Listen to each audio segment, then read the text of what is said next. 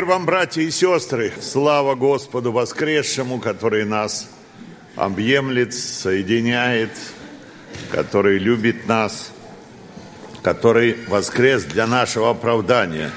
Это же такое чудо, что грешника и оправдать. Одно дело за него там заплатить, а вот другое дело грешного оправдать. Это, это сверхчеловеческого. Мне нравятся вопросы, которые задаются в Библии – которые Бог задает человеку. Кто из вас помнит, какой первый вопрос человеку Бог задал? Ну, проповедники-то знают, пастора. Адам, где ты? Ну, а сестрам? А женщине первой какой вопрос Бог задал? То сестрам. Ну, первая женщина кто была? Ева, это уж мы знаем. А какой ей вопрос Бог задал? Что ты это сделала? Это был первый вопрос Еве. Хорошо. Кому и какой вопрос задал воскресший Христос? Первый. Жена, что ты плачешь? Это записано в Евангелии Иоанна, 20 глава, 15 стих. Когда Мария стояла, я прочитаю выше немножко, а Мария стояла у гроба и плакала – когда плакала, наклонилась в гроб и видит двух ангелов в белом одеянии, сидящие одного у главы, а другого у ног, где лежало тело Иисуса. И они сказали, «Жена, что ты плачешь?» Это ангелы говорят ей. Говорит, унесли Господа моего, не знаю, где положили. Сказав сие, обратилась назад, увидела Иисуса стоящего, но не узнала, что это Иисус.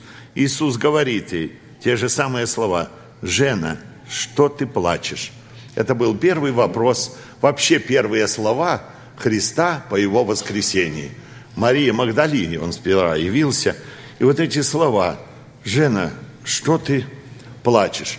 Мне хотелось сегодня на собрании обратиться на семь вопросов Христовых, которые он задал ученикам своим или женщинам по своем воскресении. И вот этот первый вопрос был – что ты плачешь.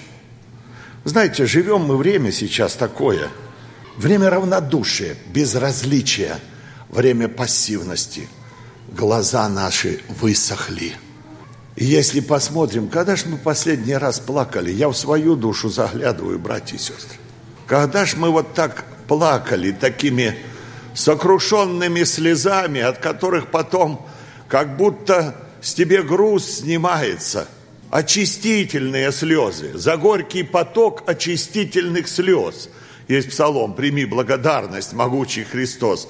Когда мы плакали, после того, когда нам на сердце становилось, как в том э, псалме поем, и верится, и плачется, и так легко, легко. Жена, что ты плачешь? О чем плакала Мария, братья и сестры? Мария, из которой Христос знал семь бесов – После того, как Он ее освободил, она не мыслила жизни без Христа. И когда Господа не стало, не стало, она ждала этого воскресенья, утро, когда можно пойти к гробу, и готова была там сидеть всю свою жизнь оставшуюся у гроба, потому что без Христа ей жизни не надо. Потому что Он был дорог для нее, потому что Он стал для нее жизнью, смыслом – потому что она возлюбила его всем сердцем, всею душою, всем разумением, всею крепостью. И она сидела, смотрит в этот пустой гроб. Стоит и плачет. Я больше не знаю, что делать. Дальше куда мне теперь идти? Куда направить путь? К землим ли благам жизни, чтобы вечно отдохнуть? Без Христа и жизни мне не надо. Без Христа я только что дышу лишь один, душе моей отрада, будь со мной, Господь, тебя прошу. Вот что заставляло плакать эту женщину. Плыл молодой человек на корабле в Америку, читал и у Березова. Стоит на борту около на палубе и плачет. Подходит старый матрос к нему. Плачешь, мальчик, плачешь. Говорит, плачь, плачь, сынок. Я бы тоже плакал, если б смог. Сердца наши каменеют, и мы уже не плачем время такое равнодушное. Если вы сможете, 325-й псалом из сборника «Песнь Возрождения», Можете высветить вот сюда? 325 псалом. Он меня как-то поразил. Это время мы живем. У нас бывает слезы не выдавишь. Я, а если и плачем, то знаете от чего? Вот стал анализировать. От моего ущемленного самолюбия, от обиды, которую мне принесли люди. Мы плачем. Но где те слезы, о которых сказал Христос? Блаженны плачущие, ибо они утешатся. Такие слезы были у Марии. Пели, помните, псалом? Кто бы дал мне слезы сокрушения? Плакал бы я день и ночь, где б найти для сердца утешение. Все б сомнения утилетели прочь. Кто бы дал мне слезы, как Мария плакала у ног Христа – Дальше, кто бы дал мне слезы раскаяния, что лились из глаз Петра, тяжкую вину его омыли, грех и горечь отречения. Посмотри на слезы Иисуса, что лились из глаз тогда о спасении Иерусалима из-за греха ожесточения. Боже, дай мне слезы таковые, чтобы был услышан я, чтобы мне не плакать за дверями, где слежа уж больше не нужна. Нам не высветили. Но там есть э, слова, которые повторяются. Вы его знаете, старые верующие помнят о псалом. А тебе все равно, тебе все равно. Там смотрю я на крест, на руки, пробитые гвоздями, на страдания Христовы, а сердце остается каменным, с которого и капли слезы не выдавишь. Жена, что ты плачешь? Блаженны плачущие, ибо они утешатся. А Христос сказал женщинам, которые шли за Ним и плакали, не плачьте обо мне, но плачьте о себе и о детях ваших. Не хватает вот этих слез сокрушения о своих грехах. Я вспоминаю нашего служителя нашей церкви спасения, был Павел Андреевич такой – Господу отошел. Одну ногу отрезали, вторую отрезали. Служитель, я бы сказал, кратчайший человек, сидит на коляске. Господи, прости меня, прости грешного, что я так мало Тебя люблю. Я помню эти слова молитвы. Он уже к Господу отходил и молится, плачет. Прости меня грешного, что я мало люблю Тебя, Господи. Вот о чем его сердце сокрушалось. А когда мы их сокрушались с вами, когда мы плакали слезами Марии, то, что не стал, чувствуем ли вообще вот это вот, когда мы остались без Господа?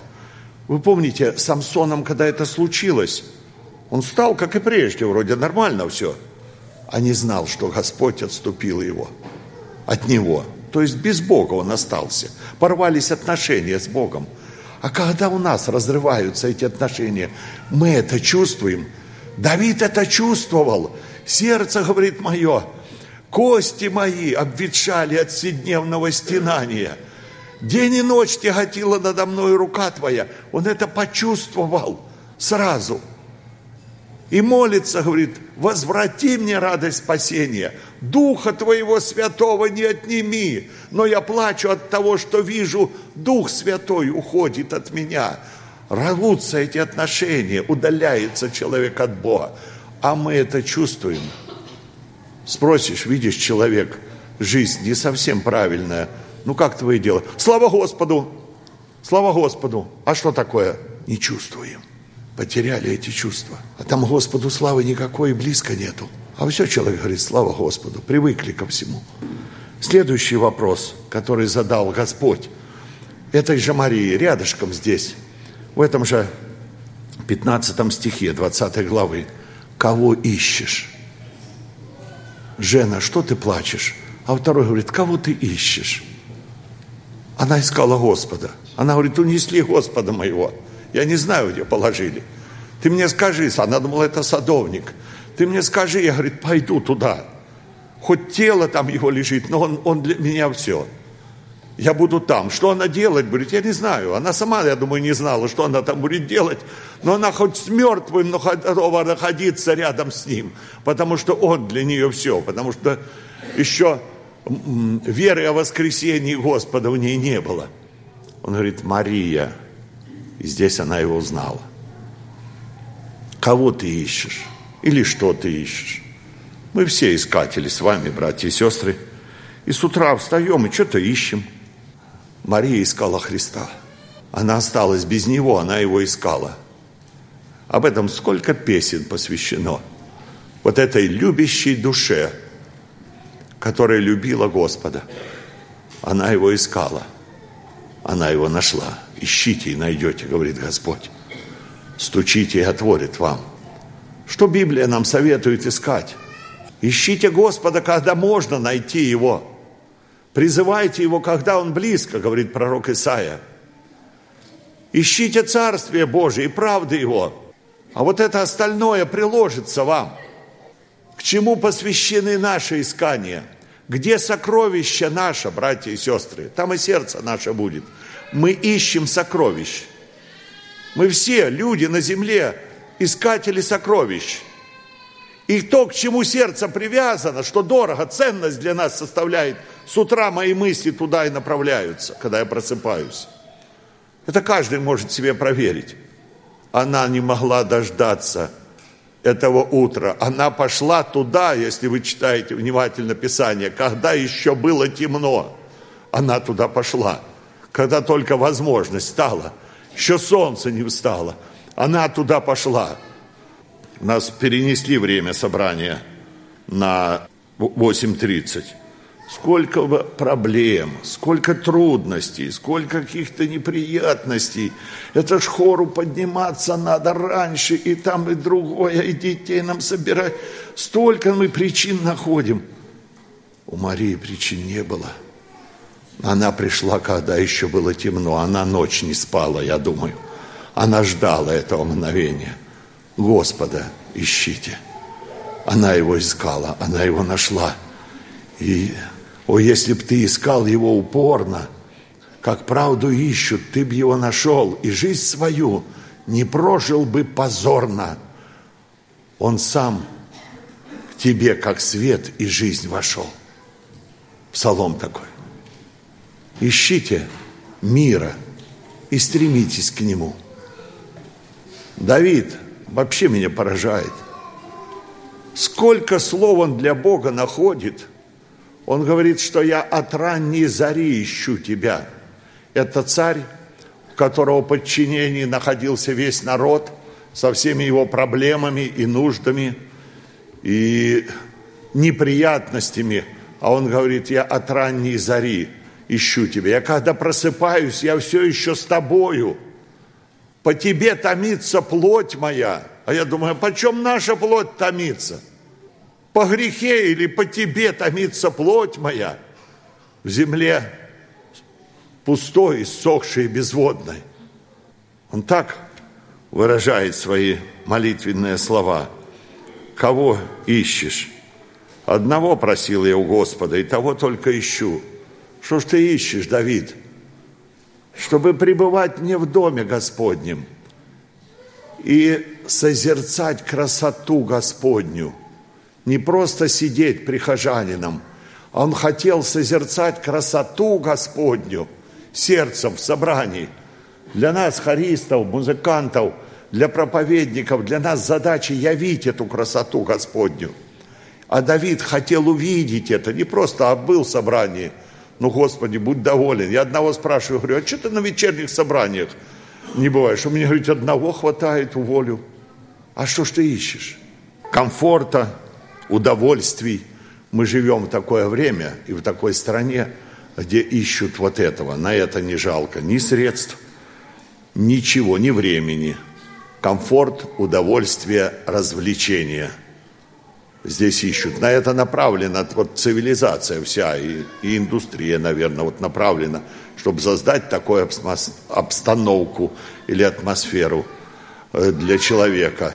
Следующий вопрос, который задал воскресший Христос, записано в Луки, 24 глава, 17 стихом. Луки 24, 17. «О чем это вы, идя дорогой, идя рассуждаете?» между собой и от чего вы печальны. Помните, кому задал вопрос? Двум ученикам, шедшим в Маус, из Иерусалима идут, вот уже третий день, и ничего, а что дальше делать, что ждать? Женщины приходили, правда, что-то сказали, а мы так и не поняли, что они сказали. И вот они идут разочарованные, расстроенные. Они говорят, а мы надеялись было, а на вот этому путнику, с которым встретился им, говорят, мы надеялись было, что он есть тот, который пришел избавить Израиля. Он был пророк, сильный в слове и в деле, рассуждает о всех сих событиях. И он пристал, говорит, о чем? Он говорит, разве ты один из пришедших в Иерусалим не знаешь, что случилось? И они ему начинают объяснять, что там случилось. О чем вы, идя дорогой, рассуждаете и от чего вы печальны? Это нам вопрос, братья и сестры. Давайте вот все вопросы к себе попробуем принять. Дело в чем, что от наших рассуждений зависит наше настроение. Чем мысли наши заняты, такое и настроение душевное. Или радость, или печаль. Они идут разочарованные, потому что разочаровались они в Господе, а мы надеялись было. Сколько таких разочарованных сердец встречается в церкви, которые обратились к Богу, и говорят, а мы надеялись было, что вот так будет, вот так. Сколько приходило в церковь тогда, когда давали гуманитарную помощь, толпы шли, кончилась помощь, кончилась и вера. Мы надеялись было, что эту помощь до конца будут давать, не, дают больше. И люди разочаровываются во многом. Я встречаю своего казана, двоюродного брата, говорю, как дела? Нормально. Говорю, Библию читаешь? Не читаю. Я говорю, молишься? Не молюсь. А в собрание ходишь?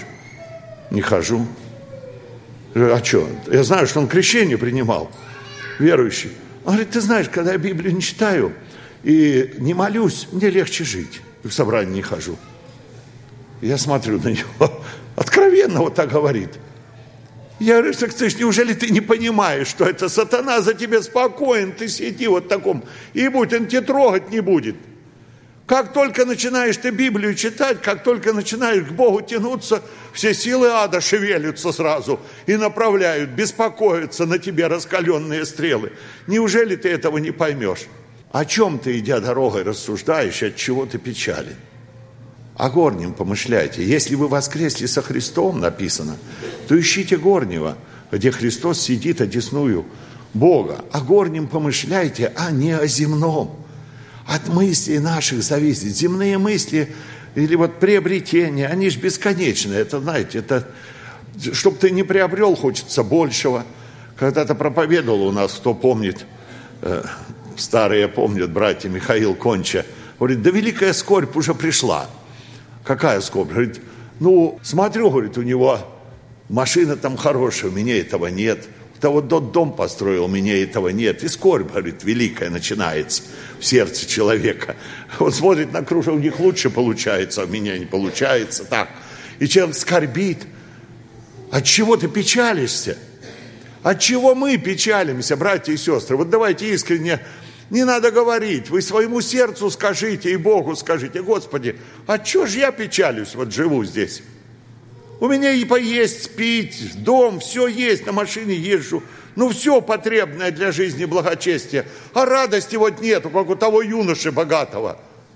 От чего печалишься? Если о своем духовном состоянии, это хорошая печаль ради Бога производит что? Неизменное покаяние. А печаль мирская – смерть производит. О чем ты, идя жизненной твоей дорогой, рассуждаешь, и от чего ты печален или печально, брат или сестра? О чем сердце твое томится? Почему радости, света нет в глазах твоих? Как у тех золотоискателей. Понравился мне пример, что золото искали в одной, здесь, в Америке. И вот двое нашли это золото – Нашли золото, решили никому не говорить, тайком прийти в деревню, взять инструмент и уйти отмывать это золото. Пришли, взяли инструмент, уходят. А за ними толпа идет. Они говорят, а что вы идете? А им говорят, а вы золото нашли. Говорят, откуда вы знаете? А по вашим глазам и лицам видно. Братья и сестры, если мы нашли Христа, с каким золотом это сравнится?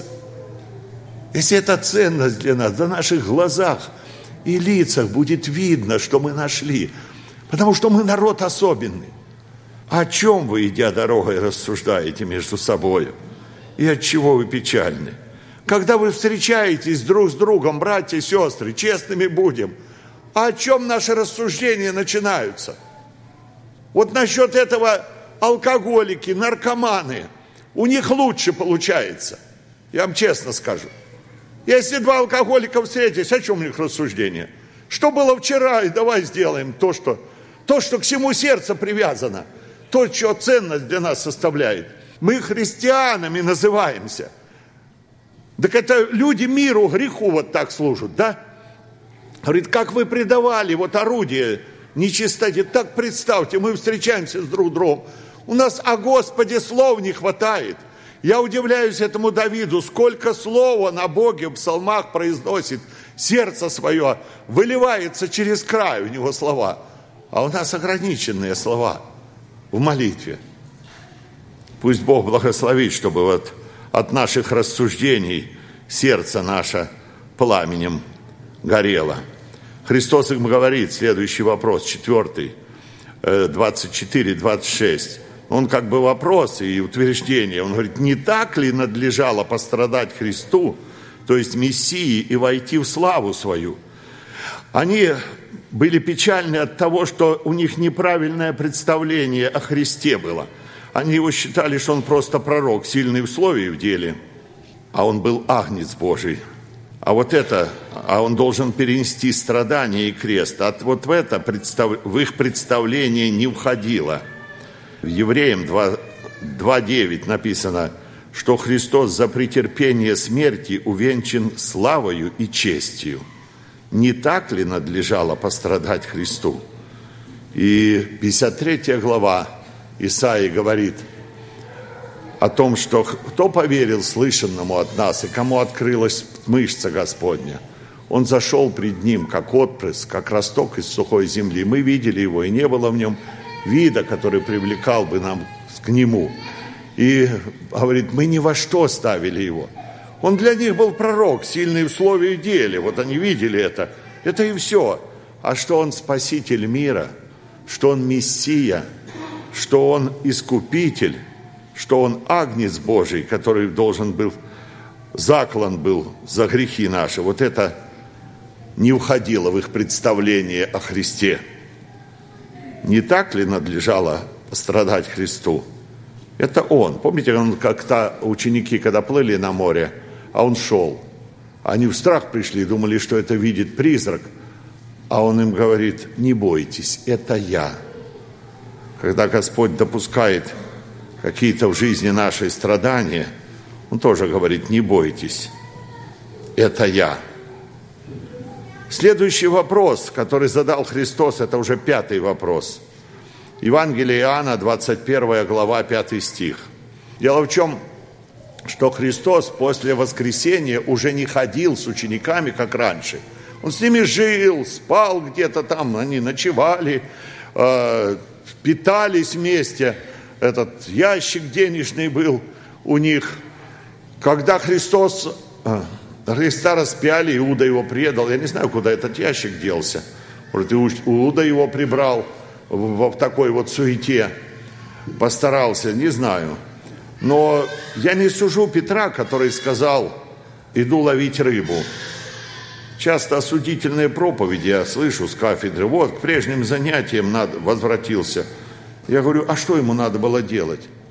У Петра была теща, наверное, же жена была живая еще, и семья, и ученики. Он говорит, ну, надо ж питаться, надо что-то делать. Христос является. Явился, ушел. Он не знает, когда в следующий раз явится Христос. Говорит, иду ловить рыбу, а ученики говорят, идем и мы с тобой, потому что это была потребность. Это не хобби было, как у нас, а тогда это была насущная нужда. И проловили всю ночь, и ничего не поймали. А на утро, вот я прочитаю, 21, 5, с 4 стиха. А когда настало утро, Иисус стоял на берегу, но ученики не узнали, что это Иисус. Иисус говорит им, дети, есть ли у вас какая пища? Они отвечали ему, нет. Они просто голодные были, всю ночь э, таскали эти сети. Им есть-то нечего было. Почему он и спрашивает, дети, есть ли у вас какая пища? Он знает нужду их. Он знает непосредственно, в чем они нуждаются. Он знает и твою нужду, брат и сестра. Он знает, от чего ты голоден бываешь, и от чего на душе пустота, или скорбь, или гнет, или камень приваленный. Он знает. Он знает все о нас. Он знает наши переживания. Он знал, что они были голодные, задает этот вопрос. Они говорят, нет – я удивляюсь простому человеческому человеколюбию нашего Господа Иисуса Христа. Есть ли у вас какая пища? Ну, насчет физической пищи у нас хватает. Я думаю, тут никто голоден не бывает. А вот духовная пища есть? Да и духовной вроде полно. Оркестры играют, проповедники проповедуют – а на интернет зайди, каких хочешь проповедей найдешь. Вот она, а, мне кажется, ну это мое такое субъективное, ангел по небу, это вечное Евангелие, помните, в Откровении нес. Что сейчас во всех цивилизованных странах, кто маломальски расположил свое сердце искать Бога, то есть вся возможность. Если раньше Библию мы в Советском Союзе, человек вот неверующий и начинает искать Бога, ему трудно было найти – ни Библии не было ничего. Молиться он еще не умеет, но понимает, какая-то пробуждается вера в Бога у него. То сейчас кнопочку нажал, пожалуйста, все, читай, тебе открывается. Духовной пищи полно. Любой и всякой. Если даже дома находится, может э, слушать и смотреть в любой церкви собрание. Но беда в чем? – аппетита нет. Пищи хватает, а аппетита нет. Согласитесь с этим. Что-то болит внутри, может, и сам не знаешь, что болит. А когда бывало такое, что а есть не хочется. Аппетита нет. И человек теряет силы, ослабевает духовно. Есть ли у вас какая пища в доме, вашим, братья, отцы, какая пища там? Чем мы кормим детей наших? Да, мы много времени тратим, чтобы накормить, было чем прокормить их, было их в чем жить. На это обратите внимание, сколько мы времени тратим. Я не призываю к безделью, но я просто приоритеты расставить, сколько мы времени тратим на то, материальное чисто, чтобы их детей наших накормить, и чтобы было у них все уютно. Вы знаете, один жалится, жена молодая, у них двое деток, говорит, ну что он с утра до вечера на работе, он уже комнату игрушками завалил детскую. Да им, говорит, отец надо. Я ему говорю, ты хоть поиграйся с ними, побудь. Но мне некогда, ты знаешь, у меня работа. А этому ребенку тоже пища надо. Он приходит, говорит, он за ногу хватает папу, а папа торопится, как бы его от ноги от этой оторвать. Голодные дети, по вниманию, по любви нашей голодные, вот в это время. Дети, есть ли у вас какая пища? А чем мы кормим? В лучшем случае мультик уключили, надо, чтобы не приставал. И они сидят. Уже смотрю, ему годик еще, только с ложечки разговаривать не умеет. Ну, перед ним этот лежит вот такой этот, штука эта. Вот включит ему все, тогда он кушает, кормит мама, только этим успокаивает. Это годовалый ребеночек. Это тоже пища для него. Он без этого нервный, раздражительный, без этого он кушать не может. Вот отвлекает внимание, только с этим, говорит, он и кушает. А что дальше будет? Что дальше с него будет? Какая пища у нас – братья и сестры, чем мы питаем души наши, пищи полно, но аппетит какой-то у нас странный. Или одно сластолюбивое мы, нам нравится. Или что нам нравится?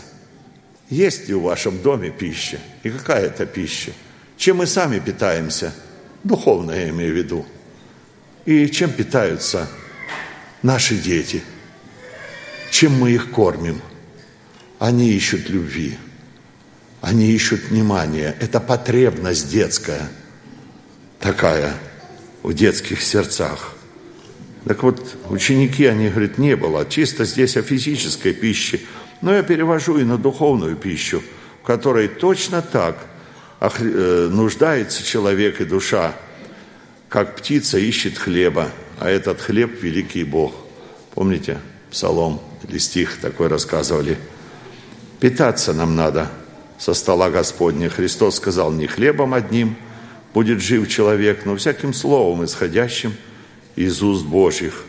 Пусть, чтобы в доме моем была пища. Помните, как-то Христос, э, Господь в Ветхом Завете, это говорит пророка, чтобы в доме моем была пища, чтобы вот здесь была пища, чтобы в наших домах была пища. Следующий шестой вопрос, который задал Христос Петру. Симон Ионин, любишь ли ты меня? 21 глава, 15 стих.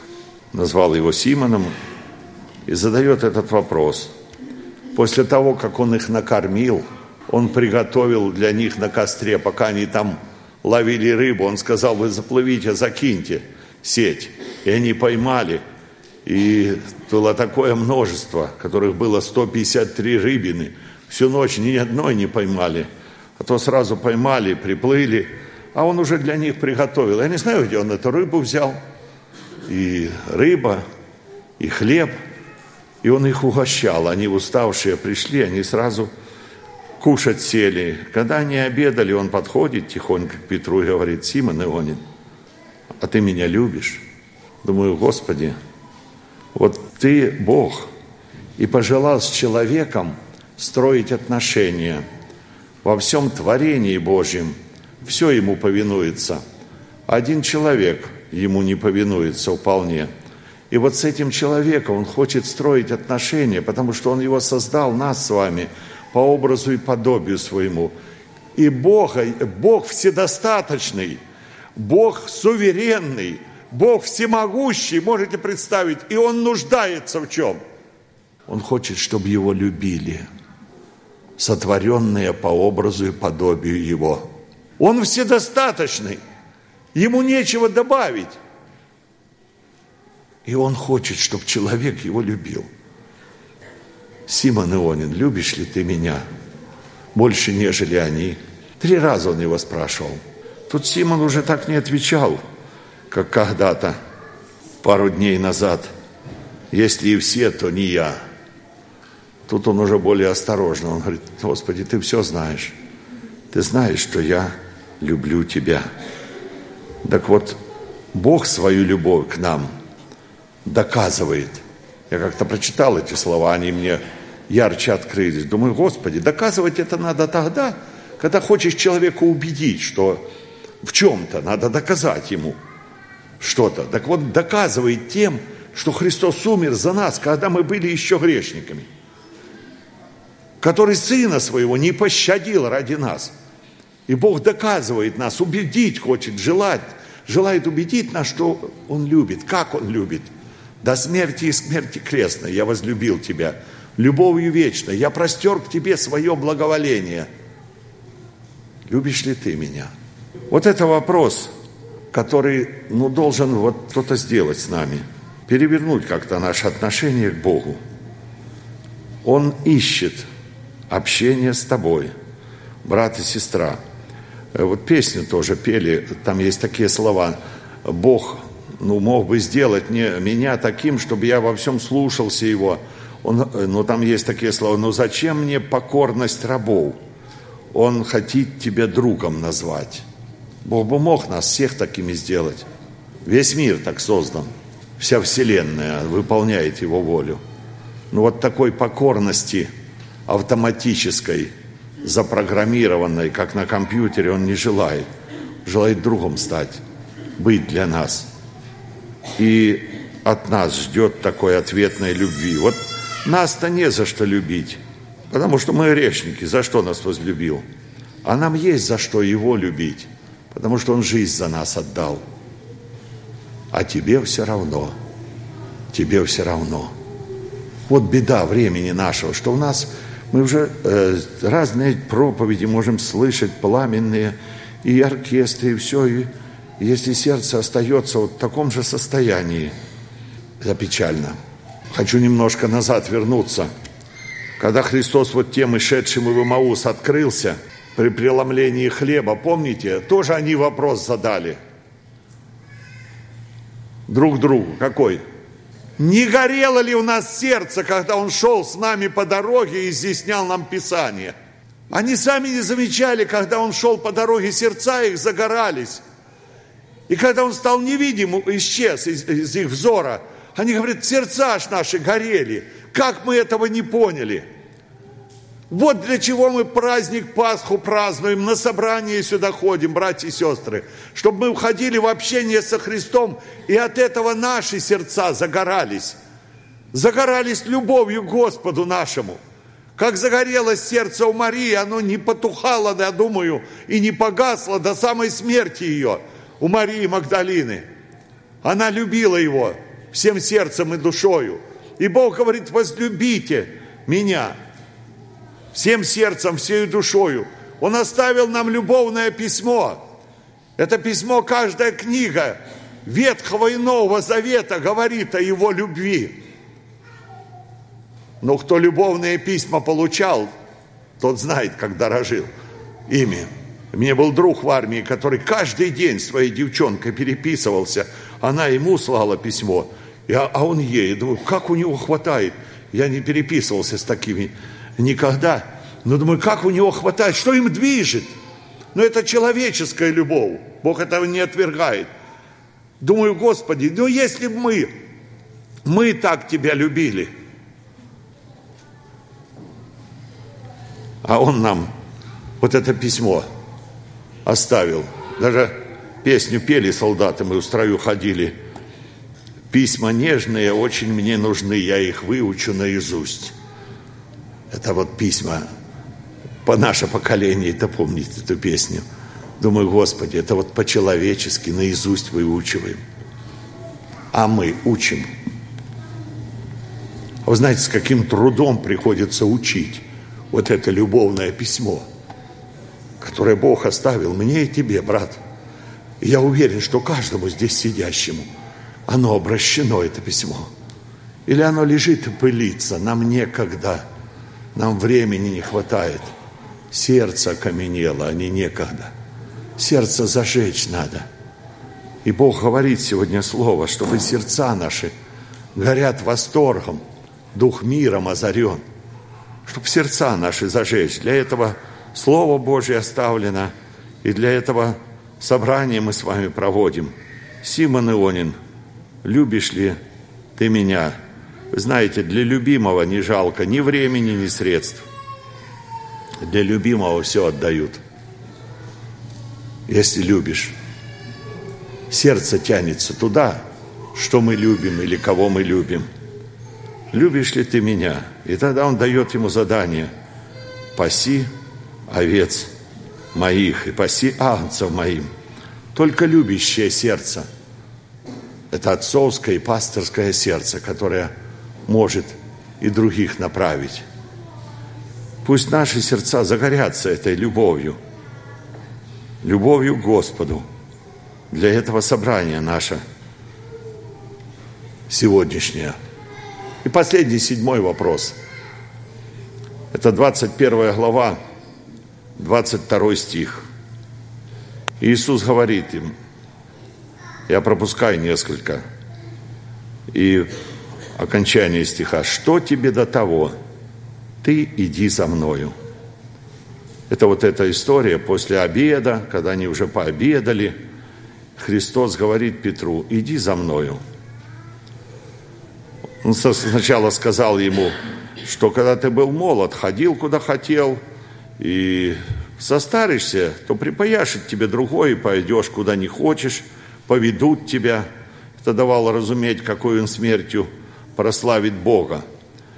и сказал, иди за мною. Петр, а Петр пошел за ним, но видит, другой ученик идет. Он остановился, Господи, а он что? А Христос говорит, что тебе до того? Ты иди за мною. Знаете, в жизни христианина, который пошел однажды за Христом, бывают такие остановки. Бывает, когда мы соблазняемся на кого-то. И рассказывают братья, что в церкви обошлись плохо, не поняли. Э, и я после этого перестал ходить в собрания, сердце ожесточилось, решил, может быть, на зло делать что-то. Или некоторые просто бросают, бросают верить, бросают Господа, следовать за Ним. У меня тоже были такие моменты в жизни человека, который был для меня каким-то образцом, и я так вот, открывший рот, всегда слушал проповеди. И потом я замечаю за ним что-то, и он так поступает. Когда дети замечают за своими родителями какие-то несправедливые поступки, тоже бывает, на родителей обижаются, расстраиваются, их просто выбивает с жизненной колеи. Мы теряем вот эту веру. Мы теряем опору жизни. Еще чего родители для, э, и со стороны детей скажу, когда родители начинают ссориться между собой, то дети вообще фундамент под собой теряют. Их начинает носить, расшатывать. Они начинают искать где-то что-то для себя, какое-то удовлетворение. Если они находят в отцовском доме – материнской любви, внимания, заботы и строгости, вот этот баланс. Если дети не находят, то их несет куда-то. Петр остановился, увидел просто ученика идущего. И он говорит, Господи, а он что? Он говорит, что тебе до того? Ты иди за мною. Вы знаете, сколько приходилось людей, которые соблазнились на что-то. Я думаю, каждый из вас, христианин, переживания эти имел. То ли на брата, то ли на сестру, Некоторые говорят, и этот церковь ходит. Ну, если вот этот вашу церковь ходит, там моей ноги не будет. Он видел раз за, за человеком какие-то действия нехристианские. Или недоразумение, просто Петр не понимает. Говорит, а чего, ты же меня позвал. Говорит, что тебе до того? Ты иди за мной. В таких случаях я всегда говорю, всегда говорю, подожди, тебе Христос обманул? Нет, не обманул. Он что, тебе изменил? Христос, нет, не изменил. Что Он тебе плохого сделал, что ты его оставил? Ну ладно, человек тот тебя обидел несправедливо, горе тебе принес. Что Христос? Почему ты Христос? Ну ладно, от того человека ты отвернулся, окей? Ну Христос, что для тебя сделал плохого, что ты его оставил? Ты чувствуешь, его оставил? Ну да. А он тебе чем подвел? Он тебе подвел когда-нибудь? Он говорит тебе, что тебе до того? Он так поступает, я с ним разберусь сам. Ты иди за мною. Он меня и тебя приглашает. Помнится песня нашей молодости, кто-то помнит, может, там такие слова. Если, друг, душою ты устанешь на тяжелом жизненном пути, и любить, и верить перестанешь, окунувшись в волны суеты. Если вдруг захочешь возвратиться в мир страстей, забыв Иисуса путь, не забудь, приди к Христу проститься и в последний раз в глаза Христу взглянуть. Не, не забудь сказать Ему, как прежде, обо всем, что дух смутило Твой, о Твоей несбывшейся надежде, о тоске, сомнении пустой, о друзьях, о братьях, не сумевших Тебе руку помощи подать и Тебя от бури налетевшей подкрепить в борьбе и поддержать. С Иисусом, тесное общение, может быть, тебе дарует вновь веру, святость в жизни, обновление и святую первую любовь. Смысл тот, что если ты уже задумал от Христа уйти, ну приди хоть ему на прощание, до свидания скажи. Мы же с людьми расстаемся, бывает, до свидания говорим. Ну честными давайте хоть быть корректными ко Христу, который нам любовь свою доказал – Приди и скажи ему, Господи, до свидания тебе. Я хочу сказать, я хочу пойти в этот мир. Меня соблазнили, меня обидели, несправедливо со мной поступили. Поговори на прощание с ним. Может быть, тебе дарует но может что-то изменится.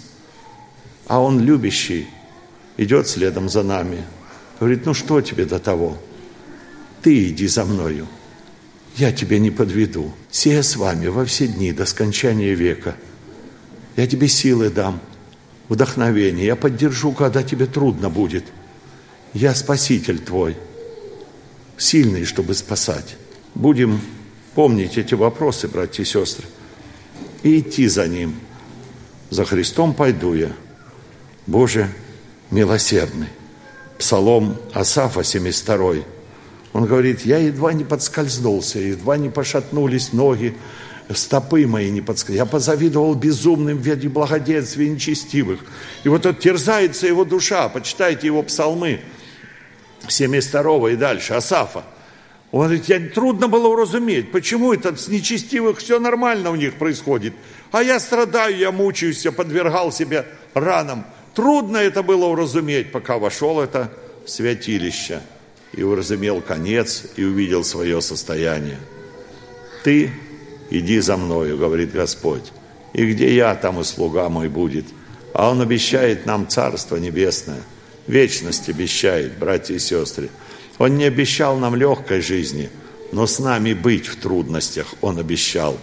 Ищите Господа, ищите лица Его, плачьте о себе и о детях ваших. Рассуждайте о Слове Господнем, о горнем, о небесном. Если бы они в мыслях имели то Отечество, которого вышли, то нашли бы время возвратиться.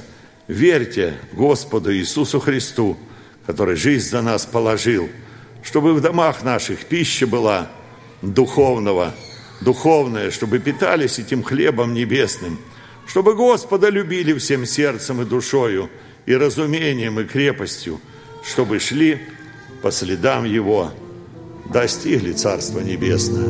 Аминь.